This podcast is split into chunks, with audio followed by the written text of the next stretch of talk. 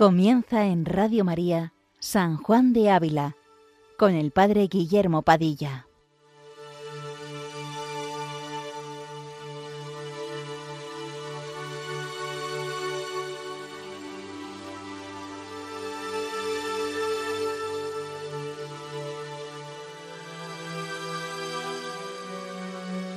Buenos días a todos los oyentes de Radio María. Continuamos una semana más este programa dedicado a San Juan de Ávila, doctor de la Iglesia Universal, desde esta Basílica de Montilla, que custodia con mucho cariño y venera sus restos.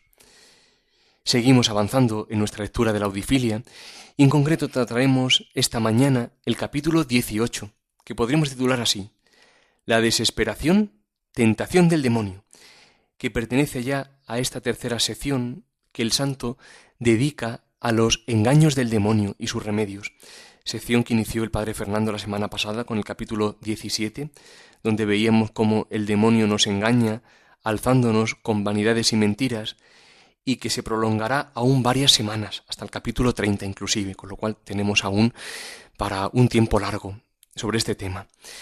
La palabra, así que más resonará en este capítulo, será misericordia, la misericordia divina, que es el punto de referencia para sanar la culpabilidad y la sensibilidad exagerada respecto a la propia miseria, porque por muy grandes que sean nuestros pecados, dirá el santo de forma muy expresiva en el capítulo 85 de este, de este tratado de la audifilia, clama más alto sin comparación la sangre de Cristo, pidiendo perdón a las orejas de la misericordia divina. Miren qué, qué hermoso, ¿eh? clama más alto sin comparación la sangre de Cristo, pidiendo perdón a las orejas de la misericordia divina. Bien, pues comencemos a leer este capítulo y pidámosle especialmente a la Santísima Virgen María que interceda por nosotros, para que escuchemos aquello que el Espíritu Santo quiera hoy decirnos a través de los escritos de San Juan de Ávila, para que escuchando pongamos por obra aquello que Dios quiere y nos convirtamos a Él, lo pide en primer lugar este que habla.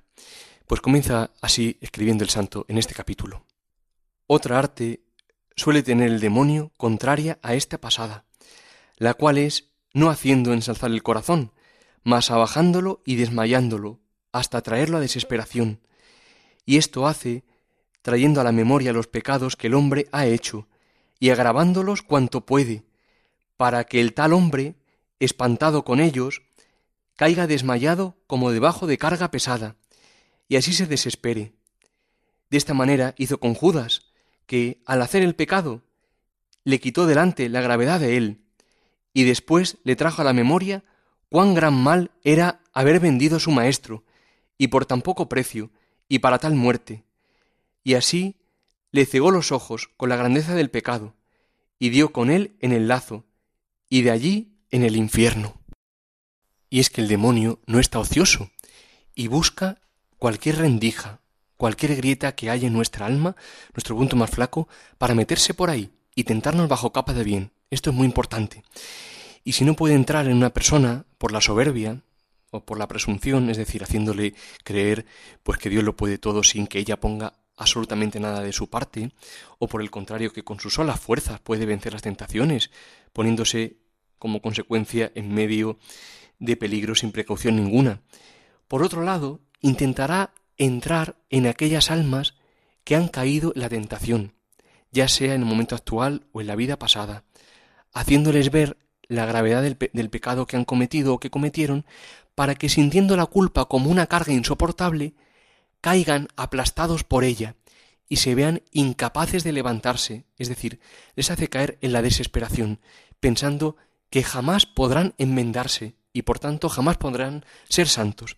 Y es que muy astuto, porque como dice el santo aludiendo a este ejemplo de Judas, el demonio ciega los ojos del hombre cuando lo tienta, haciéndole ver que no es tan grave el pecado que, que va a cometer, que realmente no pasa nada. Y sin embargo, una vez que ha caído, bajo el peso del pecado, le hace ver la grandeza y la maldad que éste tiene, es decir, le hace ver la fealdad como si además no se hubiese obrado la redención de Jesucristo, es decir, ese pecado cae como una losa que lo aplasta y lo sepulta. y es que el demonio es el príncipe de la mentira, y por ello continúa diciendo el maestro, de manera que a unos ciega con las buenas obras, poniéndoselas delante y escondiéndoles sus males, y así los engaña con la soberbia, y a otros escondiéndoles que no se acuerden de la misericordia de Dios y de los bienes que con su gracia hicieron, y tráeles a la memoria sus males, y así los derriba con desesperación. Podríamos decir, de modo así un modo burlesco, que al demonio le gusta jugar a escondernos cosas, ya sea nuestra pobreza, nuestra debilidad, nuestro estado concupiscible, haciéndonos creer que todo lo podemos sin la gracia, o por otro lado, como es el caso que nos ocupa, escondiéndonos, quitando de nuestros ojos la misericordia de Dios y de lo que con su gracia hemos hecho hasta ahora, y de lo que con su gracia podemos, presentándoles solo y únicamente sus males. Como vemos, siempre quiere que nos miremos a nosotros mismos y olvidemos a Dios. Nos puede ayudar a pensar que siempre será una tentación todo lo que huela a egocentrismo, es decir, a ponernos nosotros en el centro, ya sea creyéndonos que somos buenos, que somos capaces, que todo lo podemos sin la ayuda de Dios, o ya sea que mirando nuestra miseria caigamos desfallecidos. En ambos casos olvidamos la centralidad de Dios. Por ello sigue diciendo el santo. Mas así como el remedio de lo primero fue, queriéndonos él vanamente alzar en el aire, asirnos nosotros más a la tierra, considerando no nuestras plumas de pavón, mas nuestros lodosos pies de pecados que hemos hecho o haríamos, si por Dios no fuese. Así, en este otro engaño, el remedio es quitar los ojos de nuestros pecados y ponerlos en la misericordia de Dios y en los bienes que por su gracia hemos hecho. Porque en el tiempo que nuestros pecados nos combaten con desesperación, muy bien hecho es acordarnos de los bienes que hemos hecho o hacemos. Y esto no para poner confianza en nuestras buenas obras, en cuanto son nuestras, porque no caigamos en un lazo huyendo de otro, mas para esperar en la misericordia de Dios, que, pues Él nos hizo merced de que hiciésemos el bien con su gracia, Él nos lo galardonará, aun hasta el jarro de agua que por su amor dimos, y que, pues nos ha puesto en la carrera de su servicio, no nos dejará en la mitad de ella, pues sus obras son acabadas, como Él lo es, y más hizo en sacarnos de su enemistad que en conservarnos en su amistad lo cual nos enseña San Pablo en Romanos 5 diciendo, si cuando éramos enemigos fuimos hechos amigos de Dios por la muerte de su Hijo, mucho más ahora que somos hechos amigos, seremos salvos en la vida de Él. Cierto, pues su muerte fue poderosa para resucitar a los muertos, también lo será su vida para conservar en vida a los vivos. Si nos amó, desamándole nosotros, no nos desamará, pues le amamos. De manera que osemos decir lo que dice San Pablo en Filipenses 1. Confío que aquel que comenzó en nosotros el bien, lo acabará hasta el día de Jesucristo. Comienza ahora el santo una serie de tres razones por las cuales hemos de poner nuestra mirada en la misericordia de Dios. Hemos comenzado por la primera, que en síntesis podríamos decir que es acordarnos de las buenas obras que hacemos o hicimos con la gracia de Dios. Es decir, recordar lo que yo he hecho o lo que yo hago con la ayuda de Dios, no para poner nuestra confianza en estas obras, sino para saber que Él, primero, no nos dejará sin recompensa ninguna de estas buenas obras que hemos hecho. Ni siquiera dice nuestro Señor Jesucristo que un vaso de agua se quedará sin recompensa si lo dimos por amor a Él. Y segundo, podríamos parafrasearla con estas palabras que se dicen en el ritual de órdenes, aludiendo a la carta de San Pablo a los filipenses, que dice que si Dios comenzó en nosotros esta obra buena, Él mismo la llevará a término. Es decir, que si Él ha empezado a llevarnos por el camino de la virtud o de la amistad con Él, que si Él nos ha llamado a su servicio, ya sea pues en, en una vocación específica, el sacerdocio, la vida religiosa, no se quedará de brazos cruzados, viendo cómo somos tentados, o incluso viéndonos desfallecidos en el suelo. Porque como dice San Juan de la Cruz en llama de amor viva, si el alma busca a Dios, mucho más la busca su amado a ella. Esto es para que se nos quede grabado a fuego. Si el alma busca a Dios, mucho más la busca su amado a ella. Es decir, hermanos, que si uno desea unirse con Jesucristo, ser uno con Él, ser todo suyo, no habrá pecado que por su misericordia infinita nos impida alcanzar ese estado de unión. Es decir, hermanos, que Él nos busca, que nos desea, muchísimo más que nosotros a Él. Con todo esto, San Juan de Ávila nos invita a poner en Dios toda nuestra confianza y a desconfiar de nosotros mismos, de nuestras fuerzas, de nuestra debilidad, que es el principal remedio, sin duda ninguna, contra esta desesperación, que es una tentación, y contra toda tentación. Muy iluminador resulta también a este respecto, en relación a la incapacidad que a veces sentimos, unas palabras de uno de los grandes padres de la Iglesia latina, que es San Gregorio Magno. Dice así, Muchas veces usamos tan mal de la virtud y dones de Dios que nos fuera mejor no tenerlos, porque nos enorgullecemos con ellos y confiamos luego mucho en nosotros mismos y atribuimos a nosotros y a nuestras fuerzas y diligencias lo que es pura gracia y misericordia de Dios. Pues por esto nos niega el Señor muchas veces sus dones y permite que millares de veces experimente uno su propia imposibilidad en muchas obras buenas, grandes y pequeñas, y que no pueda obrar cuanto querría, y permite que dure mucho tiempo esa imposibilidad, para que aprenda a humillarse y a no confiar de sí, ni atribuirse cosa alguna, sino que todo el bien lo atribuya a Dios, y entonces pueda cantar y decir con Samuel, las armas de los fuertes fueron vencidas, y los flacos han sido ceñidos de fortaleza. Continúa escribiendo el santo, aludiendo ahora la segunda razón para quitar los ojos de nuestros pecados y ponerlos en la misericordia de Dios. Dice así, y si el demonio nos quiere turbar con agravarnos los pecados que hemos hecho, miremos que ni él es la parte ofendida, ni es tampoco el juez que nos ha de juzgar.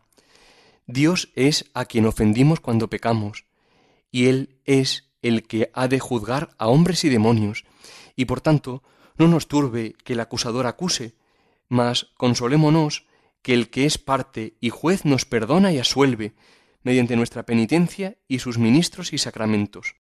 Esto dice San Pablo. Si Dios está con nosotros, ¿quién estará contra nosotros? El que no se reservó a su propio Hijo, sino que lo entregó por todos nosotros, ¿cómo no nos dará todo con él? ¿Quién acusará a los elegidos de Dios? Dios es el que justifica. ¿Quién condenará? No nos turbe que el acusador acuse. Acabamos de escuchar. Y es que así se cobra el demonio sus tentaciones, una vez que hemos caído, acusando con gravedad, con violencia, queriendo hacer caer en desesperación. Por ello no debemos quedar encerrados en esta acusación, sino que después de orar humilde y confiadamente, del uso confiado de los sacramentos, por supuesto de los sacramentales, que ponen en fuga al demonio por medio de la confesión, que nos aplican los méritos de Jesucristo por medio de la solución, y que viene a nuestro corazón aquel que venció a Satanás por medio de la Sagrada Comunión. Hemos también de tener un absoluto desprecio del demonio, es decir, no hacerle caso. La misma Santa Teresa de Jesús decía así, son tantas veces las que estos malditos demonios me atormentan, y tampoco el miedo que yo les tengo con ver que no se pueden menear si el Señor no les da licencia. Sepan que a cada vez que se nos da poco de ellos, quedan con menos fuerza y el alma muy más señora, porque son nada sus fuerzas si no ven almas rendidas a ellos y cobardes, que aquí muestran ellos su poder. Escuchemos de nuevo, porque son nada sus fuerzas si no ven almas rendidas a ellos y cobardes, que aquí muestran ellos su poder. Es por ello que el mayor remedio es la confianza en Jesucristo, porque un alma que confía del todo en Dios es una plaza fuerte, es un refugio seguro, que queda fortalecida ciertamente por Dios. Por tanto, si Dios está con nosotros, ¿quién estará contra nosotros? Finalmente, apunta San Juan de Ávila, la tercera razón para quitar de nuestros pecados la mirada y ponerla en Dios. Dice así, ni nos espanten nuestros pecados, pues el Eterno Padre castigó por ellos a su unigénito Hijo, para que así viniese el perdón sobre quien merecía el castigo, si el tal hombre se dispusiere a recibirlo. Y, pues Él nos perdona, ¿qué le aprovecha al demonio que dé voces pidiendo justicia? Ya una vez fue hecha justicia en la cruz de todos los pecados del mundo, la cual cayó sobre el inocente Cordero, Jesucristo nuestro Señor, para que todo culpado que quisiere llegarse a Él y gozar de su redención por la penitencia, sea perdonado. Pues, ¿qué justicia sería castigar otra vez los pecados del penitente con infierno, pues ya una vez fueron suficientemente castigados en Jesucristo?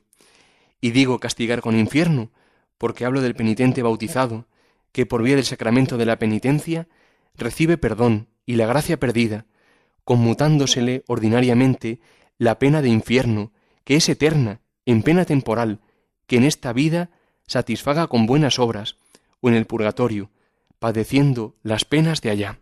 Y es que toda la culpa merecida por nuestros pecados ha sido vertida sobre nuestro Señor Jesucristo, que por ellos pagó en la cruz, para que, como aquí nos dice el santo, viniese el perdón sobre quienes merecíamos el castigo, si nos disponemos a recibirlo. En definitiva, mirar San Juan de Ávila quiere que miremos a Cristo crucificado, es decir, que contemplemos y comprendamos su ardiente amor por los hombres y los méritos de su pasión, porque son el trasfondo de todo el tema del pecado, sin lo cual quedaría o la desesperación o una falsa ilusión. A este respecto dice bellísimamente el maestro Ávila en el Tratado del Amor de Dios, en un párrafo extenso que nos tomamos la licencia de leer entero, dice así, ¿Cuándo se agotarán sus merecimientos para mi remedio? ¿Cuándo leerá tan mal el cieno de mis maldades que no huela más suavemente el sacrificio de tu pasión, siendo tan grande tu hermosura que todos los pecados del mundo no son más parte para afearla que un lunarico muy pequeño en un rostro muy hermoso. Pues, oh ánima flaca y desconfiada, que en tantas angustias no sabes confiar en Dios, ¿por qué te desmayan tus culpas y la falta de tus merecimientos. Mira que este negocio no estriba en ti solo, sino en Cristo. No son tus merecimientos solos los que te han de salvar, sino los del Salvador. Si el demérito de aquel primer hombre, a cabo de tantos años, fue bastante a condenarte, mucho más lo serán los méritos de Cristo para darte salud. Este es el estribo de tu esperanza, y no tú. Por tanto, no dejemos que el recuerdo de nuestros pecados nos haga desfallecer. Miremos a Jesucristo y, humildes y penitentes como el publicano en el templo, dispongámonos para recibir su perdón. Hagamos penitencia y poniendo en él toda nuestra confianza, sabiendo que son sus méritos y no los nuestros los que nos van a salvar, emprendamos esperanzados el seguimiento de Cristo, es decir, deseemos, hermanos, ardientemente ser santos, no dejemos que el príncipe de este mundo nos haga decaer o desfallecer en el santo deseo de la imitación de nuestro Señor, o, por así decirlo, en la subida de el monte del amor. Finaliza el santo este capítulo diciendo, Mas no piense nadie que no quitarse toda la pena sea por falta de la redención del Señor, cuya virtud está y obra en los sacramentos, mas es por falta del penitente, que no llevó disposición para más. Jesucristo nuestro Señor, cuando nos dio su pasión, que obra en sus sacramentos riquísimos, es para poder pagar con Él todas nuestras deudas y vivir en vida de gracia y después de gloria. Mas es menester que nosotros, como la otra viuda, llevemos vasos de buenas disposiciones, conforme a los cuales recibirá cada uno el efecto de su sagrada pasión, que en sí misma bastantísima es y aún sobrada. Termina el santo este capítulo 18 que estamos tratando de la audifilia, haciendo alusión a lo último que ha escrito anteriormente, que en virtud de los méritos de la pasión de Cristo se conmuta la pena de infierno que merecíamos por nuestros pecados, en pena temporal, que en esta vida se puede satisfacer con buenas obras o en el purgatorio, padeciendo penas allí. A lo cual objeta el maestro que no quitarse toda la pena temporal en esta vida, es decir, no ir derechos al cielo, al seno de la Santísima Trinidad, al abrazo eterno del Padre, a contemplar la faz de Cristo, ya sin velos, rota la tela de este dulce encuentro, no es por falta de la redención de Cristo, sino que es por falta nuestra. Es decir, es necesario que llevemos, dice el Maestro, vasos de buenas disposiciones para recibir todo el efecto de su sagrada pasión. Y la pregunta que surge es, ¿cómo podemos disponernos para recibir todo el efecto de la sagrada pasión? Es decir, para ser vasos de buenas disposiciones.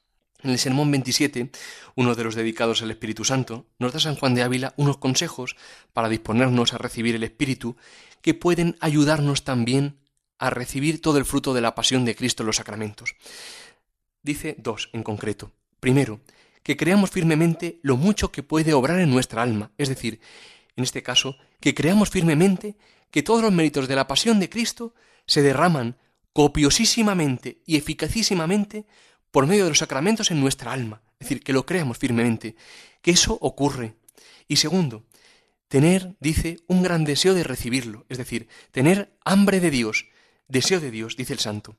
La boca del alma es el deseo, es por ello que tenemos que tener hambre de recibir todos los méritos de la pasión de Cristo en los sacramentos, desearlo ardientemente. Bien, pues nos disponemos a recibir con muy buena disposición todos los méritos de la pasión de Cristo en nuestra alma. Quitemos la mirada de nosotros mismos, de la grandeza de nuestros pecados, si es que esto nos hace desfallecer, y pongamos la mirada en Cristo crucificado, en su ardiente amor, y dejémonos amar por Él, y así emprendamos con confianza y sin vacilaciones el camino del seguimiento de Cristo, deseando solo una cosa, ser santos. Si queremos volver a escuchar este programa, pueden hacerlo como siempre en la sección podcast de www.radiomaria.es y pueden como siempre hacernos cualquier indicación al Padre Fernando o a un servidor en el correo electrónico sanjuandeávila@radiomaria.es. Pues que San Juan de Ávila interceda por nosotros ante el Señor y que busquemos siempre el reino de Dios y su justicia, sabiendo que todo lo demás se nos dará por añadidura. Buenos días, queridos amigos, y que Dios les bendiga.